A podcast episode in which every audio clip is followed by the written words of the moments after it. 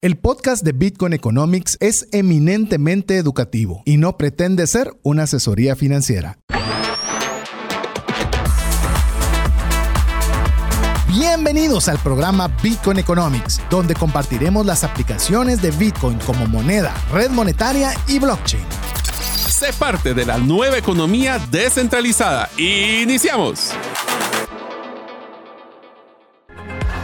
Hola amigos, es un gusto estar con ustedes en el programa número 20 de Bitcoin Economics. 21 ya. Sí, fíjate que estaba revisando cabalmente. 20 fue el pasado.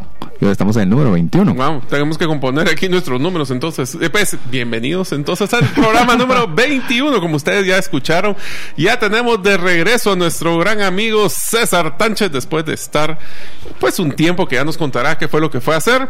Estamos muy contentos que ustedes nos escuchen en un programa más de donde platicamos de Bitcoin, no solo como moneda, sino como red monetaria y como blockchain.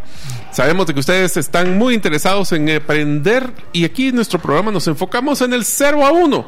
Se acuerden que también, si ustedes nos quieren escuchar, eh, tenemos también en diferentes programas, los programas en el podcast que lo pueden encontrar en Spotify, lo pueden encontrar en Google Podcast, Apple Podcast. Si ustedes tienen uno de los aparatos de Amazon, le pueden decir, Alexa, quisiéramos escuchar Bitcoin Economics y seguramente también lo van a poder escuchar.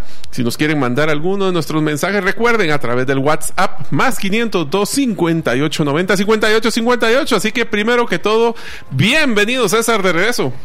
Es un verdadero placer, amigos, amigas, de estar nuevamente. Estuvimos ya, ya ni sé cuántos, pero creo que fueron dos o tres programas que estuvimos fuera. Pero eh, usted siempre estuvo bien acompañado por Mario, también estuvo Diego y por lo que pude escuchar también pudo estar también Omar Álvarez también por acá con ustedes, aprendiendo de, de diferentes temáticas y obviamente ya de vuelta contento y emocionado de poder compartir este espacio con usted de Bitcoin Economics. Así que esperamos que usted eh, también se sienta eh, contento de que arranca un programa más. La forma en que usted puede hacernos sentir de que está, de que usted está presente es escribiéndonos un mensaje nuevamente al WhatsApp. A ver, porque no lo tengo tan fino todavía. 5890 58 58. Escríbanos. Recuérdese que adicional a podernos usted escribir, también puede ponernos preguntas que tengamos sobre esta, la temática que vamos a tratar el día de hoy. Alguna de las temáticas que no hayamos tratado, que usted nos eh, haga. Así estamos haciendo un banco de preguntas para poderlas tener y contestar durante este espacio. Y a la vez que le podamos enviar por WhatsApp, le podamos ese mismo, le podamos a ese mismo canal utilizarlo para enviarle el, el podcast para que usted pueda escuchar el programa con detenimiento. Porque este es, este, yo quiero que usted cuando vea los temas relacionados con Bitcoin, usted pueda eh, tratarlo como una carrera de largo plazo. Es decir, no se preocupe si a la primera usted no entendió todo. La idea es que usted pueda aprovechar el podcast y lo pueda repetir las veces que sea necesario.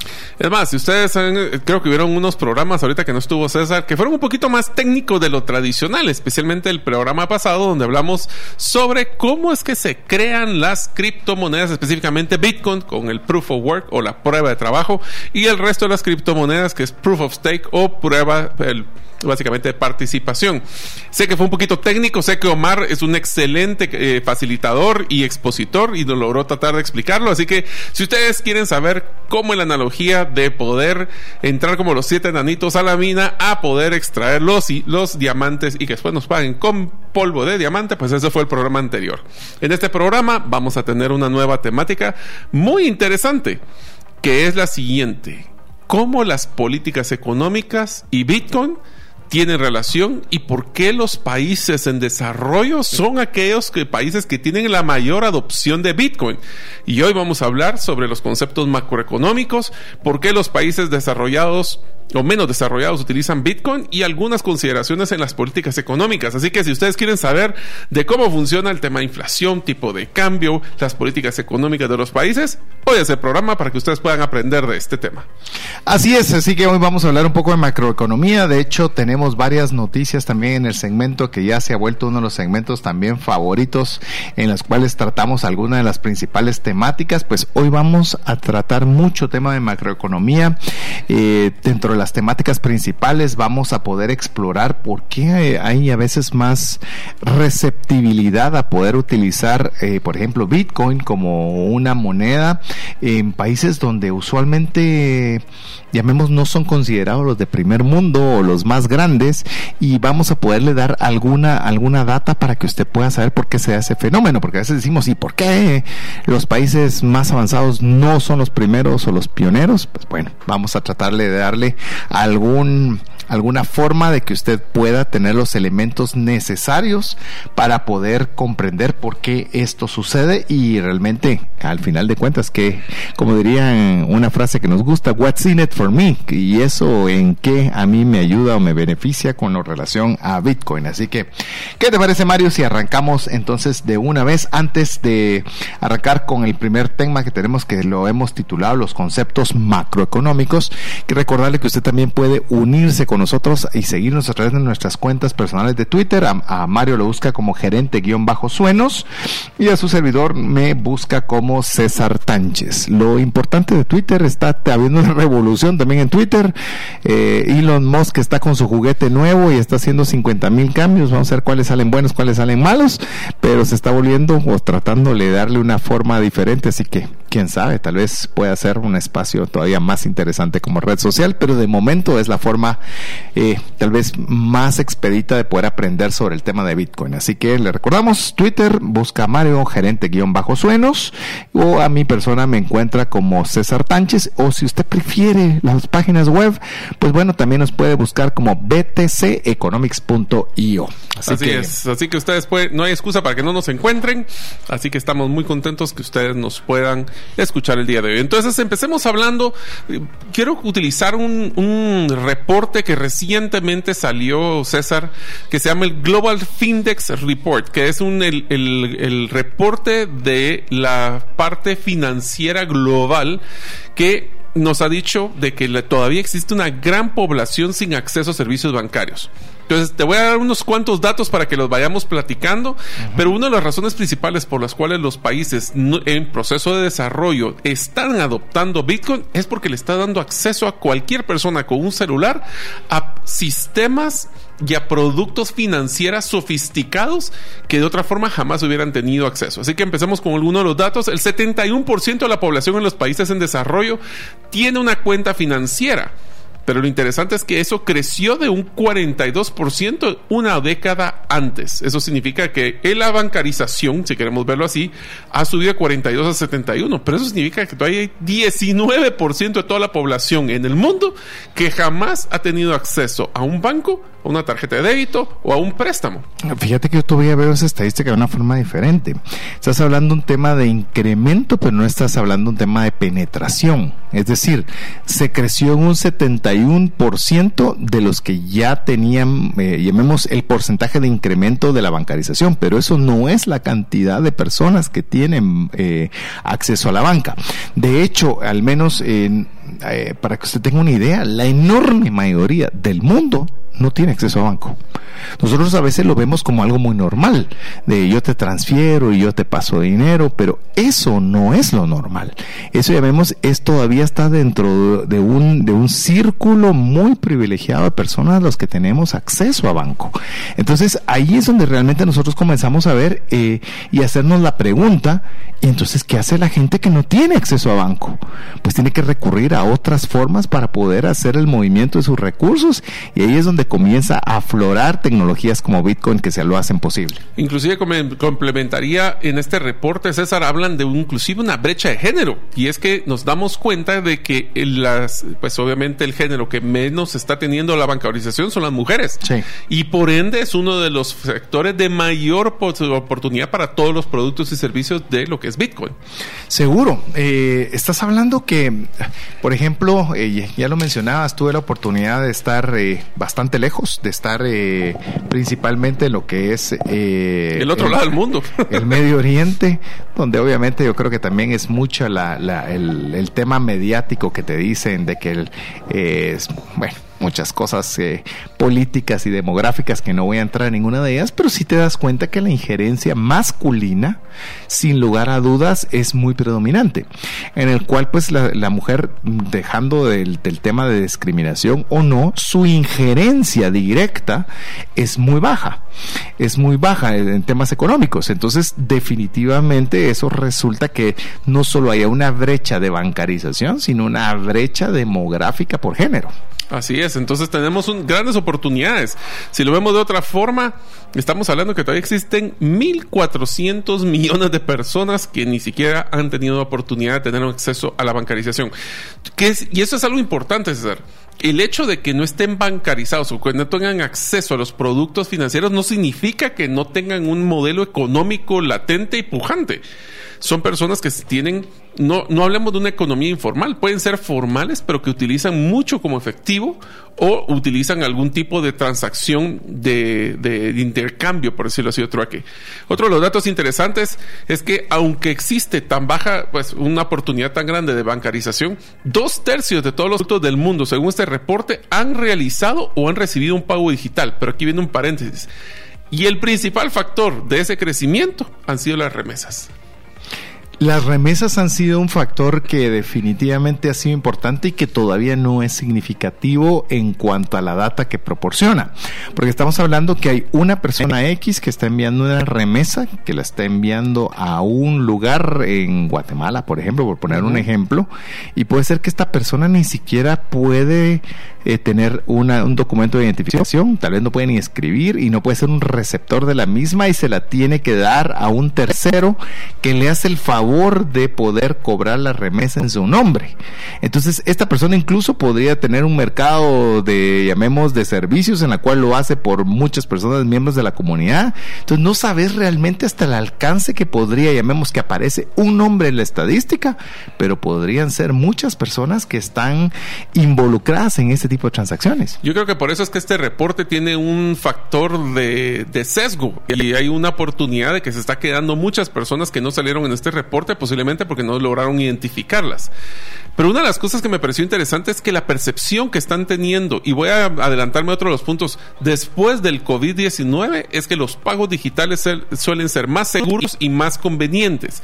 Y usualmente una transferencia como la remesa es el punto de partida para poder accesar a otros servicios financieros. Definitivamente, y poco a poco estamos viendo que se están haciendo, eh, llamemos los países, están queriendo tener sus propias monedas digitales, sus propias monedas fiat digitales. Y parte de las noticias de esta semana, eh, se la adelanto de una vez, es que el yuan digital, que ha sido que el que ha tenido, el, llamemos el de China, el que ha tomado la batuta en esta vía, está poniéndole código de expiración a su moneda. ¿Qué significa esto? Que si usted eh, tiene una cantidad de dinero, le están poniendo tiempo para que usted lo gaste. Si no, se lo quitan y ya no lo tiene a su disponibilidad. Se vence. Se vuelve un producto perecedero. Un producto perecedero. Entonces, si usted se da cuenta, eh, ya está de interés, llamemos de gobiernos, el poder tener ese deseo de tenerlo digitalizado, porque también les puede proporcionar más control. Entonces, imagínense este dato que lo obtuve aquí de Guatemala. En Guatemala existen aproximadamente 22.1 millones de celulares. Comparado con el último dato del, de, que se logró sacar del INE, que es que estamos aproximadamente 17.11 millones, millones de personas. Eso quiere decir que hay 1.3 celulares por persona. Así es. Eso significa de que estas personas, todas las personas que tenemos uno o dos celulares, somos un lugar idóneo para poder tener transacciones de Bitcoin que no requieren un proceso tan complicado de generación. Yo no sé si ustedes se recuerdan, amigos, y aquí voy a sacar un poquito la edad, pero yo no sé si te acuerdas la primera vez que tus papás quisieron ir a conseguir una línea de teléfono. Me acuerdo que era una pues tenías que hacer una espera de más o menos un año. Años. Ajá, de años. sí, años. O cuando fue la primera vez que, trataste de comprar un celular que era incomparable porque era carísimo.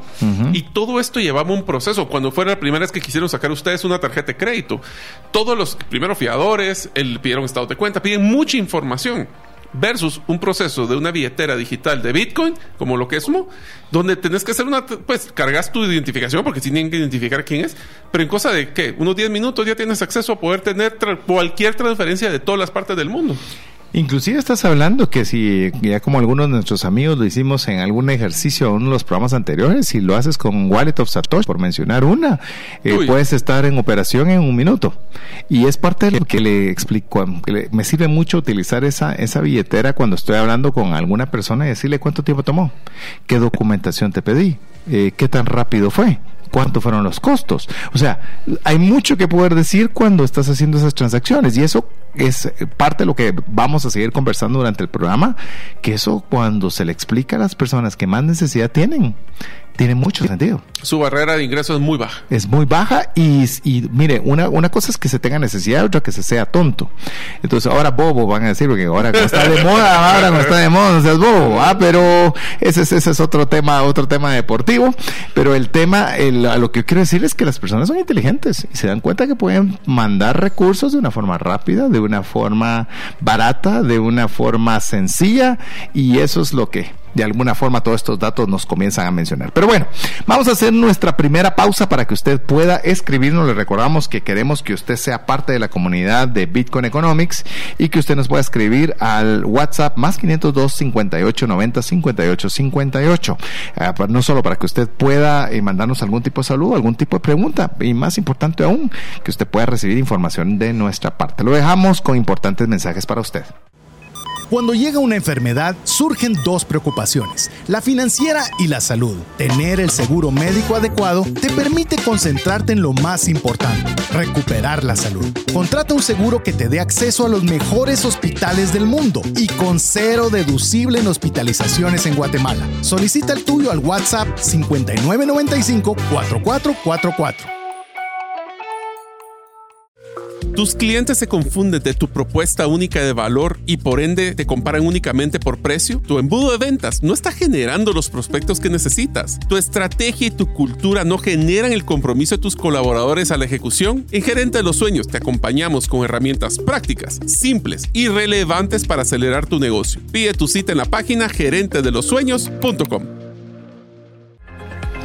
Queremos agradecer el favor de su audiencia. La mejor forma en la cual usted se puede hacer presente, le recordamos, es enviándonos un mensaje al WhatsApp más 502 58 90 58 58. Estamos conscientes que si usted está en Guatemala y lo está escuchando en vivo, el tráfico está interesante. Así que, ¿por qué no, no vamos juntos en esa travesía en la cual vamos aprendiendo un poco sobre esta temática que sabemos que es una temática actual, es una temática que la cual, al menos si usted no quiere invertir en ello, está bien, pero que al menos pueda conocer sobre qué es esta temática y que pueda ser una, una conversación de lobby para que usted pueda también tener conocimiento básico sobre esta temática. Te diría que una de las cosas que me va a gustar, César, es que cuando estemos en un año y obviamente Bitcoin ya no esté en un nivel bajo como el que se encuentra actualmente, va a ser interesante que escuchemos los episodios anteriores cuando hablábamos del precio en 16 mil dólares y cuando Dios quiera podemos decir que ya estuvo en 69 mil dólares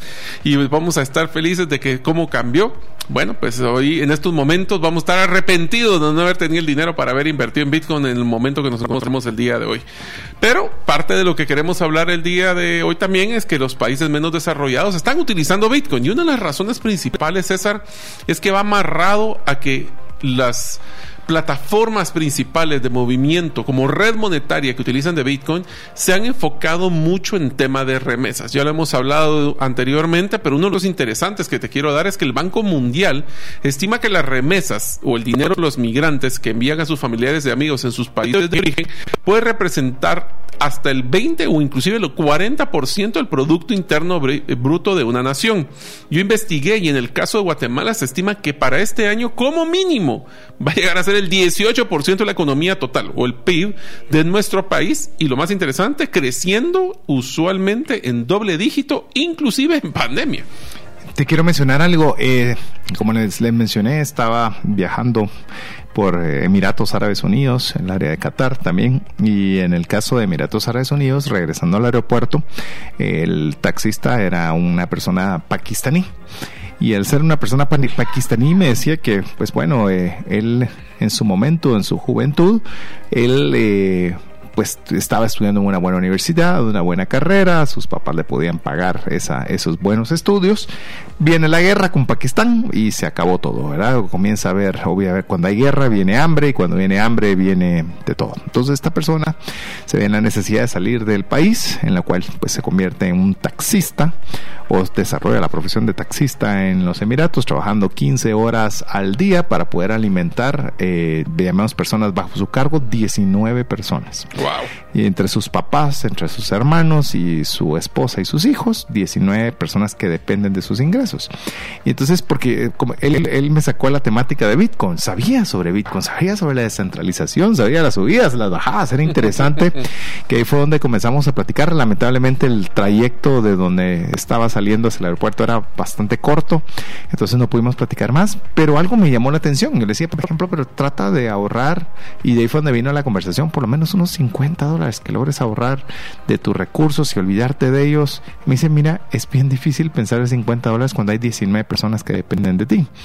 Entonces me puse a pensar, eh, por ejemplo, a vos, Mario, si yo te digo, tenés que enviar 100 dólares y de esos 100 dólares vas a, eh, te voy a cobrar 5 o te voy a cobrar 10 dólares de fee, pues decís, es bastante, pero bah, está bien, allá se van. Porque para vos es irrelevante, y lo digo con respeto, 5 o 10 dólares. Pero para esta persona que dependen 19 personas de su, de, llamemos, de los ingresos que se envían, 5 o 10 dólares, es mucho dinero. Entonces ahí es donde, donde te das cuenta que por supuesto las remesas y por supuesto esos, esos fees o esos cargos que se hacen por el traslado de dinero de un punto a otro son importantes, porque tal vez nosotros lo miramos como poco, pero la persona que está enviando con ese esfuerzo para la cantidad de personas, cualquier dinero que llegue, cuanto más íntegro, por supuesto que va a ser importante. Yo te diría que uno de los retos más grandes que se tiene es que la cantidad promedio que se envía por una remesa usualmente no pasa los 200 dólares. Sí. Y si estás hablando de que dependiendo de la red que utilice, puede ser entre 25 y 30 dólares el envío. O un mínimo, que sea un mínimo muy alto. Muy, pues no solo eso, sino que el costo proporcional decís, ok, yo estoy trabajando tanto, estoy mandando 200 dólares y me van a cobrar 20, estás hablando que el 10% de mi trabajo lo estoy dejando para poder pagar pues las ¿Cuántas horas de trabajo esta persona? De sus 15 horas diarias representan esos 10, 15, 20 Eh, dólares. Estás hablando de un dos horas. Imagínate, Dos o sea, diarias. es un montón de dinero. Entonces, ahí es donde uno comienza a entender por qué, por ejemplo, y puse un ejemplo muy burdo, por qué para Mario, para mí, podría no sernos tan indispensable Bitcoin. Porque 5 o 10 dólares, gracias a Dios, no alteran demasiado nuestro estilo de vida.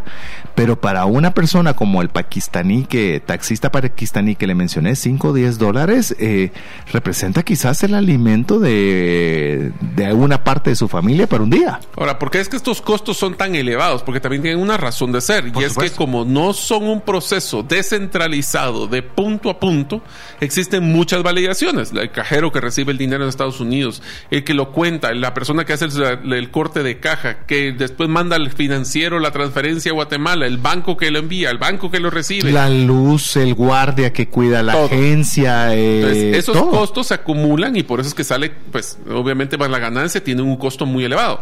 En el caso de un Bitcoin, utilizando la Bitcoin como una red monetaria, no como moneda, acuérdense, como red monetaria, se puede mandar esa misma cantidad con una transacción mínima de un, o sea, estamos hablando de un 1% promedio, depende de la, de la red que utilice, y se puede mandar de punto a punto de una forma confiable, descentralizada y definitiva, como ya escucharon en episodios anteriores, de ese dinero. Y el- entonces, ¿quién se queda el dinero? La persona que lo va a recibir, no los procesos de validación de los, de los centralizados. Y eso es lo que está haciendo también de que obviamente esta, esta industria de remesas esté poniendo atención.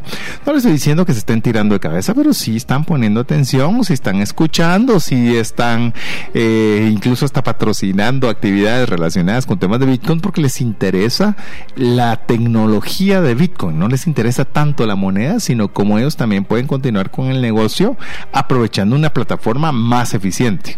Pero como hoy lo estamos hablando, como por qué es que a veces los, los países, llamemos en temas de desarrollo, son los que están eh, siendo los más interesados en esta tecnología. Pues bueno, ya le estamos contando eh, varios factores macroeconómicos que hacen que obviamente las personas que llamemos con recursos más limitados le encuentren más funcionalidad. Así es, te voy a dar un dato bien interesante para que lo platiquemos, César. Hay un informe global que se llama Digital 2022, publicado por Data Reportal en una asociación de We Are Social y Hootsuite. Y de ahí dicen varios datos interesantes. Número uno, uno de cada diez usuarios de Internet, o sea, personas que saben usar Internet, tienen acceso a Internet en edad laboral, poseen por lo menos algún tipo de criptomoneda. Wow. Eso es bien interesante. Pero logré conseguir el, el cuadro de cuáles eran los países con mayor cantidad de personas que tienen acceso a Internet y son dueños de alguna criptomoneda. Y el más grande de todos, oigan este dato, es el 20.1% que es Tailandia. Tailandia, el 20% de todas las personas que usan Internet tienen una criptomoneda, seguido por Nigeria, después Filipinas, Sudáfrica, Turquía, Argentina. ¿Cuánto tiene de inflación Turquía? Estás hablando que la última vez que vi estaba cerca del 87%. ¿Y Argentina? Argentina, ah, mira, quiero contarte porque hablé con algunos argentinos en este mi viaje. Yo les digo, ¿y cómo pueden estar ustedes aquí con la inflación que tienen? No, no y te lo pregunto con respeto. Se lo dije a una persona con la que compartí. Es que yo soy empresario, me dijo. Entonces, si sube el 30%, pues yo tengo que subir el 30% de mis productos. Eh, llamemos, yo tengo que ir a la par de la inflación.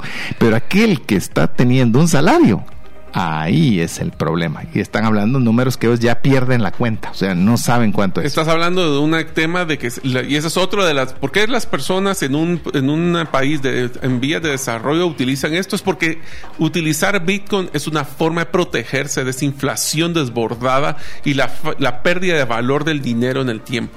Te diría que aunque no ahorita no lo encontré por acá, pero Venezuela es uno de los lugares que tiene una inflación totalmente desbordada. Argentina es otro, Turquía es otro. Estás hablando que Filipinas es uno de los que tiene también un alto nivel de inflación. Entonces, muchos de estos usuarios ven opciones de Bitcoin para protegerse de la inflación. Ese es el otro de los factores de desarrollo. Así es, así que con estos datos vamos a dejarle un espacio para que usted también pueda hacerse presente a través del WhatsApp de Bitcoin Economics. Recuérdese, más 502 5890 5858. Recuerde que esa es la forma en la cual usted puede hacerse presente, hacer dudas, preguntas, aclaraciones, comentarios, diferencias de opinión. Todo es bienvenido a través de ese WhatsApp. Le dejamos un tiempo para que usted pueda escribirnos y también para escuchar importantes mensajes para usted.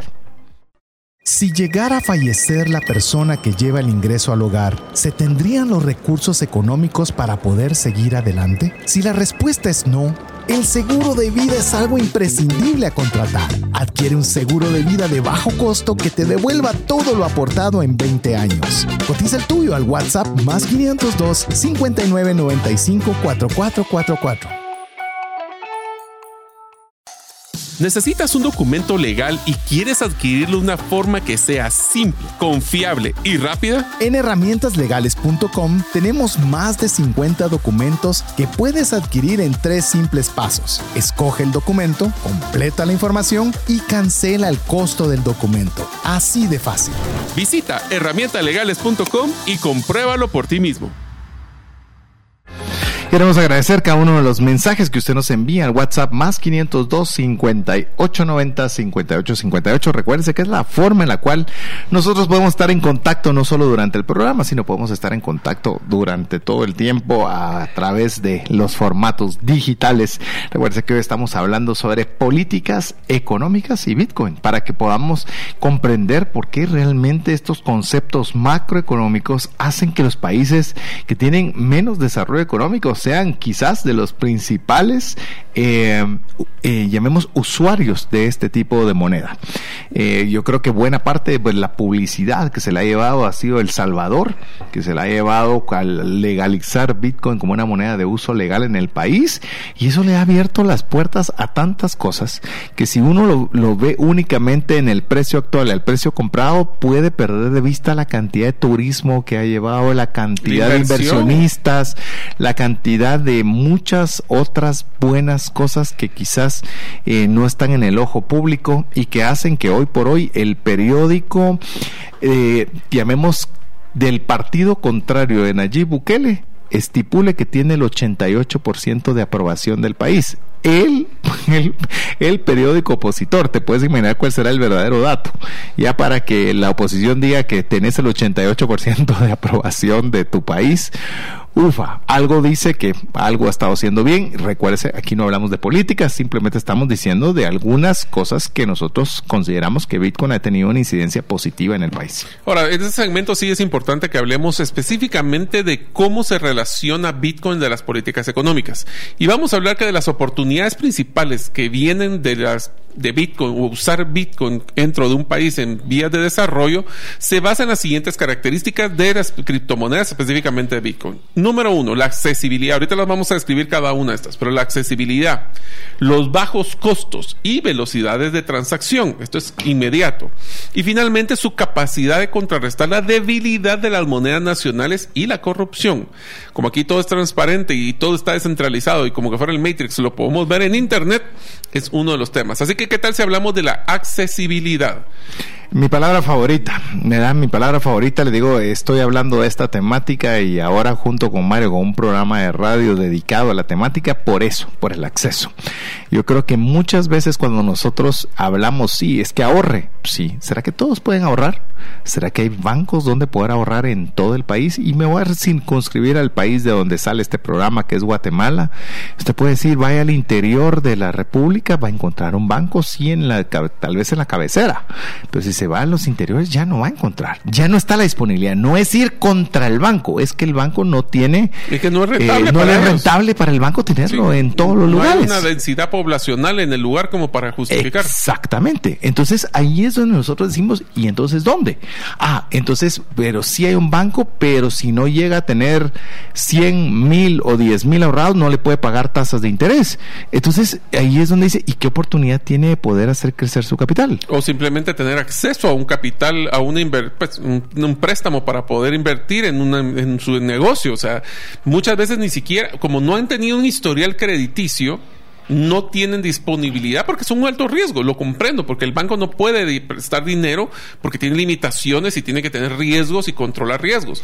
Pero en un caso como en criptomonedas, que vos, que uno puede prestar dinero y poner de colateral su propio Bitcoin, es donde te da acceso a tu propio capital también. Inclusive lo escuchábamos junto con Mario en una de las reuniones en, las asociaciones FinTech en Guatemala, en la cual eh, nos decían que, por ejemplo, habían empresas que se estaban dedicando a tratarle de decir, por ejemplo, a la banca, decirle, mira, esta persona no va a llenar tus estándares normales que pedís de estados de cuenta, todo fiador, pero, por ejemplo, recibe buenos ingresos por remesas o tiene un puesto en el mercado donde recibe un alto flujo de ingresos y salidas pues su economía es puro dinero en efectivo. Correcto.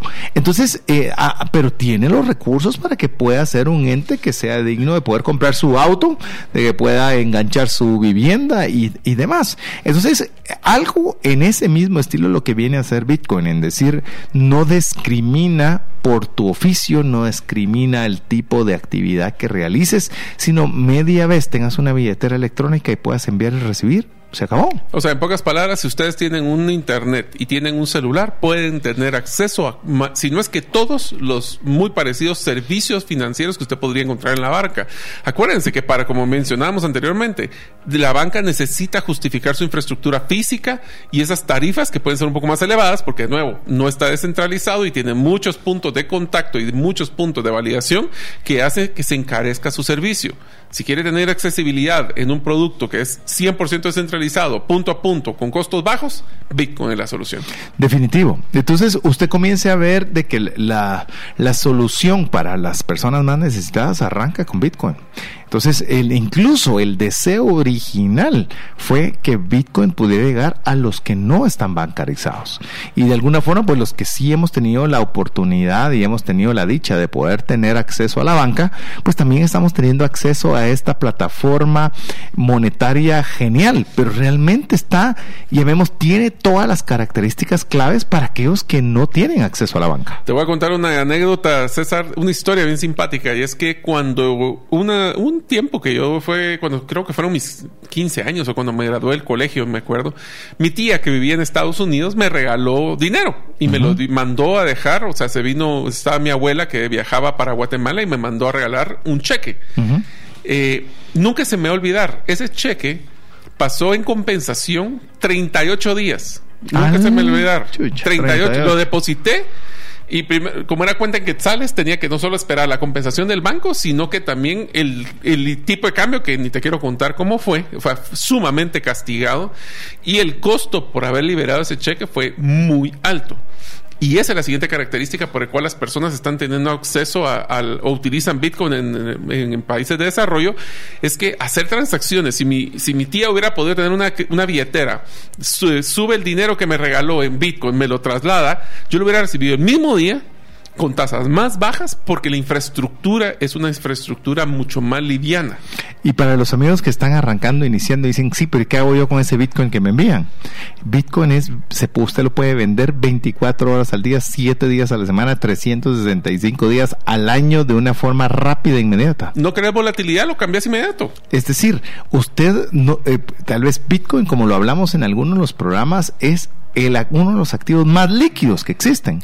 Entonces usted no tiene que, permanecer Bitcoin. Claro, nos gusta hablar del lago Bitcoin porque hay muchos establecimientos que lo reciben y lo ideal sería hacer una economía circular.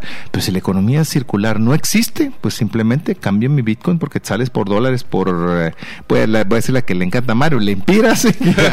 sí, mis amigos de Honduras. Pero te digo una cosa, si ustedes creen amigos de que existe un... porque puede haber un costo de volatilidad, pero vaya a ver cuál es la diferencia entre la compra y la venta de los dólares en su país.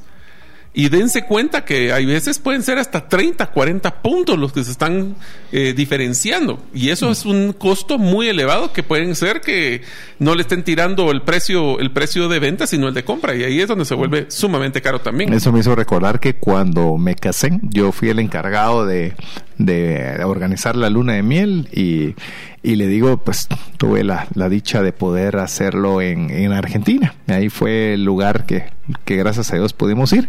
Pero me recuerdo que lo organicé con una agencia de viajes de Argentina, que me daba pues muchas cosas que eran más locales, eh, buenos precios y demás. Y me pasó como lo que pasó con tu tía, Yo mandé el dinero. Hoy digo yo, ¿cómo hice yo eso?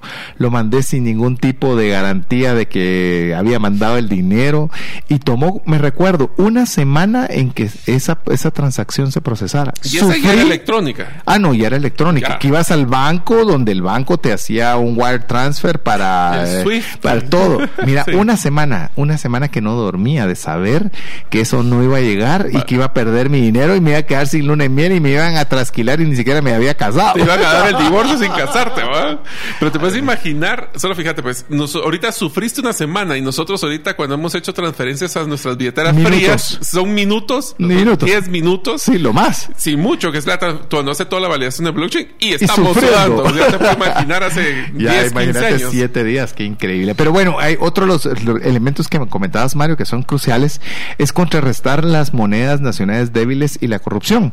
Porque al ser descentralizada, pues básicamente quien tiene sus bitcoins en su poder, pues ellos son los que mantienen literalmente el control de sus recursos y eso hace que no se, ya no sea tan tan valorado este tipo de recursos en países como en Venezuela, países como en Argentina, países como en Turquía, donde realmente el, llamemos esa centralización de poder y la alta inflación han hecho que se busquen otras formas alternativas de donde poder evitar esos, esas, esas eh, monedas débiles y principalmente la corrupción. Así es, o sea, tenemos que tomar en cuenta que en algunos países ha pasado que los bancos centrales han congelado las cuentas en algunos bancos y eso significa que todos sus cuentavientes se quedaron sin acceso a su dinero. Eso son parte de lo que queremos evitar también con lo que es eh, las políticas monetarias. Así es. Así que bueno, vamos a hacer nuestro último corte antes de poder entrar al cuarto y último segmento en el cual le damos este espacio para que usted escuche mensajes importantes para usted, pero sobre todo que también pueda escribirnos y hacerse presente al WhatsApp más 502 5890 5858.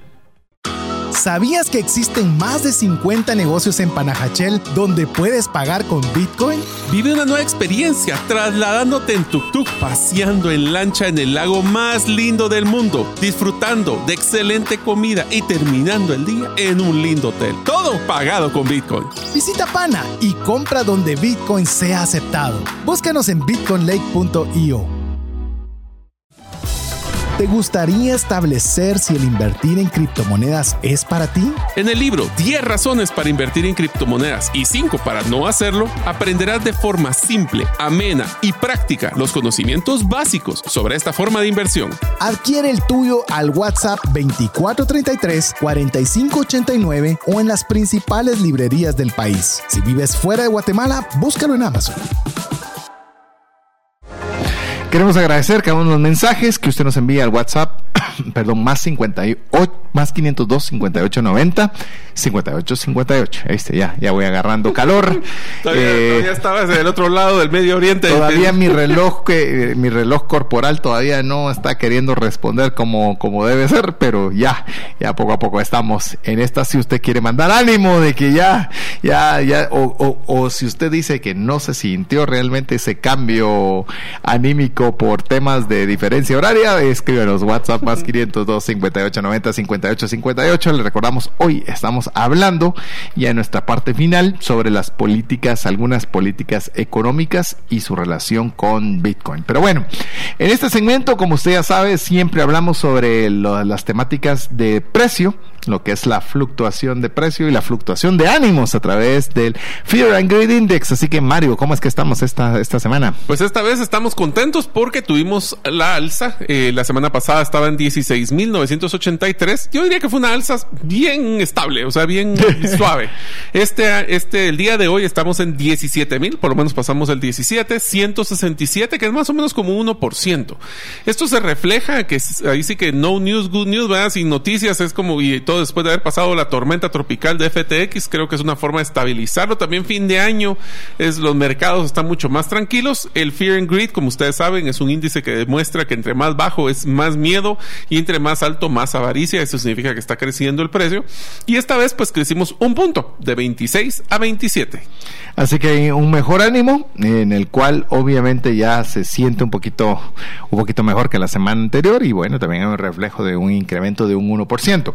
También queremos decirle de que eh, algunas noticias, y quizás esta es la más reciente, o sea, literalmente fresquecita, eh, hablamos sobre el tema de FTX para un programa completo y el que era su CEO, que se llama Sam Bankman Fry, ha sido arrestado por las autoridades de las Bahamas. Esto es reciente, reciente, reciente. Tres horas. Así que si usted lo está escuchando en diferido, pues bueno, un 12 de diciembre a las 7.50 horas de Guatemala, porque cambia tanto las noticias que le tenemos que decir hasta el momento que se dieron. Y yo espero de que obviamente esta persona en el momento de ser procesada pues lleve su debido proceso, porque obviamente ahorita se sabrán muchas cosas que de momento pueden ser noticia, eh, pero no sabemos qué tanto de veracidad pueden haber, pero lo importante es que dé cuenta sobre las acciones que tomó como empresario, que eso es realmente lo que se está haciendo, más que como qué pasó con la criptomoneda, qué hizo él como empresario con los fondos que tuvo de un de fondos terceros. Así que esa es una de las noticias más recientes, quizás la más sonada. Eh, antes de compartirle otro tipo de noticias, eh, la más sonadas que hubieron es que tanto Bank of America, oiga bien, el banco más importante de Estados Unidos, quizás del mundo, adicional a BlackRock, que es el, llamemos, el grupo de inversionistas más grande del mundo. No manejan millones, no manejan billones, manejan trillones de dólares bajo administración. Y el empresario más rico del mundo, Elon Musk, los tres en forma separada han estado diciendo prepárense porque viene una recesión como no la hemos visto antes. Y esto creo que va a meritar que tengamos un programa completo para ver cómo es importante Bitcoin para poder tener afrontar de mejor forma también una lo que aparenta ser una inminente recesión, lo cual se cree y principalmente lo dijo Elon Musk que podría acelerarse mucho más su llegada si la Fed vuelve a subir nuevamente las tasas de interés. Que el día de hoy llevamos más de tres puntos, eso significa que estábamos en no sé, 2%, por, 2 de tasa de interés y ahora estamos más del 5%. Imagínate. Si no, es que más, ahorita no me acuerdo cuánto estaba, pero sí eso significa que este ha sido el año, y solo para que tengan la idea, el año en que el Federal Reserve, o el Banco Central de Estados Unidos, ha hecho la mayor cantidad de incrementos en la tasa de interés en la historia. En el tiempo. En todo el tiempo, o sea, es decir, en poco tiempo ha incrementado de una forma absurda. Es decir, no solo es que el número al que estamos, sino en el tiempo que tomó de llegar a cero a ese número. Usualmente, si quiere llamar una analogía, esta, es como cuando están manejando un carro y usualmente con la Federal Reserve, porque quiere tener un desarrollo económico y frenar la inflación, pues va frenando con el freno tradicional. Bueno, este año metió el freno de mano y con eso el carro está ahora listo para ir a girar de formas no controladas. Una de las noticias que también nosotros nos gusta ver es que uno de los costos más elevados para que se recuerden y si no han escuchado el programa anterior de cómo es que se crea un Bitcoin con la prueba de trabajo, es que se utilizan los mineros. Pero algo que pareció interesantísimo es lo que ha bajado el precio de los mineros en el último año. En el último año estaba costando un Antminer, que es una de las marcas de los mineros más popular, con el S19, que, es el modelo más reciente. El modelo más reciente, el más eficiente en energía eléctrica y de mayor eh, terahashes o de generación de, velocidad. Y al principio de la, o sea, la misma fecha ahorita, en diciembre del año pasado, esos mineros estaban costando más de 8 mil dólares cada uno. Ahora se logra conseguir en menos de 2.500. Tengo un dato más cercano, eh, lo saqué de Healthy Pockets, que dice que ya esos mineros ya se pueden conseguir abajo de los 2.000 dólares. En los 1.900 altos, pero estás hablando eh, algo que era... Un 20% de lo que costaban antes. Así es. Así de tremendo está Ahora, este ¿por qué sucedió? Obviamente va relacionado el precio de Bitcoin, pero más importante el incremento del costo de energía eléctrica en países desarrollados como lo que son Estados Unidos. Así es, así que para llamemos para cuando se van a hacer, como ustedes ya lo platicaron bien en mi ausencia, cuando se está queriendo hacer con energías que son eh, gratuitas, por decirlo entre comillas, o de bajo costo al ser producto del aire, del agua, de los desechos, pues obviamente es una oportunidad impresionante el poder tener la alternativa de poder eh, tener estos eh, generadores, por decirlo de alguna otra forma, que no se oigan mineros, generadores de Bitcoin, en los cuales usted pueda tener, a través si tiene una buena forma de tener energía barata. Así es, entonces solo los que están haciendo más eficientes en su costo son los que van a salir adelante. Hoy salió una noticia bien interesante también, César, y dice Coin Corner lanzó esta semana su sistema de pago Lightning, ya se recordarán qué significa el tema de Lightning, para envío de remesas sin costo de trans, sin costo, o sea, estamos hablando sin fees, desde la Unión Europea e Inglaterra para enviar a África. Impresionante. O sea, si ustedes creían que remesa solo era Estados Unidos o Latinoamérica, estamos muy equivocados. Y uno piensa también, por ejemplo, y le voy a hablar específicamente de Dubái, uno piensa que ahí solo es que es, es tirar dinero por todos lados. Hay una grandísima, llamemos, solo para que usted tenga referencia, de los 8 más o menos millones de personas que están en los Emiratos Árabes, básicamente Emiratí son 1.2 a 1.5 millones de miratis. El resto son personas que vienen de otros países para poder desarrollar la, el trabajo en este país, de los cuales está bien segregado. Están, lo llamemos los que son trabajo calificado, que está ganando buen dinero, pero la clase laboral baja está ganando muy poco dinero, que son como esta persona en pakistaní que le mencioné, que lo que están haciendo es enviando sus recursos a otros países. Y eso es donde nosotros tenemos que tener cuidado, no cuidado, sino atención de que este Bitcoin resulta ser una forma muy interesante de poder hacer ese envío de recursos. Imagina que la, una enorme población de los Emiratos Árabes Unidos es de la India. Imagínate mm. qué cantidad de personas podés tener cuando ya haya una adopción importante en la India. Hmm.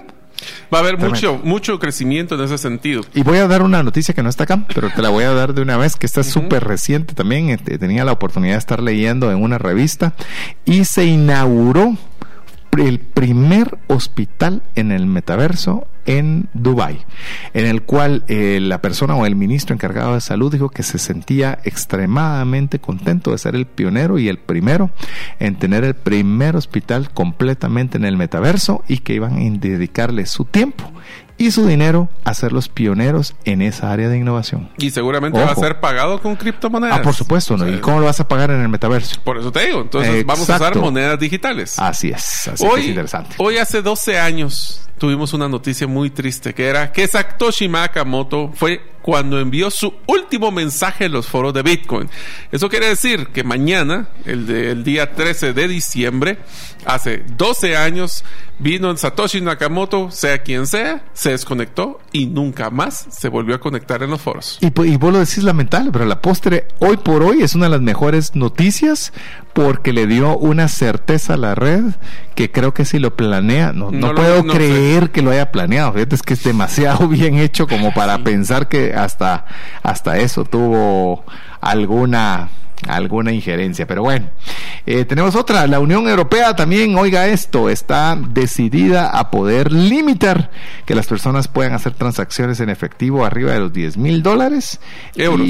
perdón, euros. Bueno, hoy por hoy hablar de dólar, euros es casi lo mismo. Sí, bueno, está más pequeño el euro, eh, Pero ya, eh, mire, lo que siempre va a querer cualquier gobierno, tenga, téngalo claro, y no estoy hablando mal ni bien, es tener control sobre sus recursos. Por eso es que... Ese es su rol. Ese es su rol y eso es lo que busca y eso es lo que va a hacer los intentos y esto pues obviamente para los que quieren tener de alguna forma cierta soberanía sobre sus recursos, pues bueno, Bitcoin resulta ser una alternativa interesante. ¿Alguna más antes de que cerremos programas? No, es eso. Y recuerden, bueno, ya primero estén pendientes de ver qué se desarrolla en esta telenovela de FTX y a ver qué. Ah, bueno, una de las últimas cosas es de que ya está. Si ustedes tienen un par de millones de dólares que quieren invertir, el Miami Heat Stadium o el estadio donde están los Miami Heat está buscando patrocinador porque FTX se le cayó. Así que si quieren ir a apostar ahí para poner ahí Guate Stadium, pues hacemos cooperacha y vamos a ir a hacer una apuesta para poder poner la marca de Guatemala en el estadio Miami. Así es. Así que bueno, este ha sido el programa de Bitcoin Economics que tenemos preparado para usted. Esperamos que le haya agregado valor. Si cree que así fue, pues también ah, le agradecemos que nos pueda escribir un WhatsApp al más 502 58 90 58 58 y al hacerlo y guardar ese número entre sus contactos, pues recibirá por esa misma vía el WhatsApp del el WhatsApp, el podcast de lo que hemos conversado el día de hoy. Así que Mario, llegamos al final. Muchísimas gracias amigos. Les quiero dejar una premicia y es que si ustedes pueden recordarle y decirle a sus amigos que escuchen el programa del próximo lunes, vamos a tener muchas sorpresas con un espíritu muy navideño. Si ustedes quieren ganar promociones, regalos y muchas sorpresas, el próximo programa de Bitcoin Economics va a estar muy, muy, muy contento. Así es, Bitcoin Regalón va a ser el próximo, el próximo programa, así que esperamos que usted pueda estar junto con nosotros el próximo programa. Así que en nombre de Mario López Alguero, queremos agradecerle junto a mi persona, César Tánchez, el favor de su audiencia y esperamos que el programa le haya agregado valor. Esperamos contar con el favor de su audiencia en el próximo programa. Mientras eso sucede, que Dios le bendiga.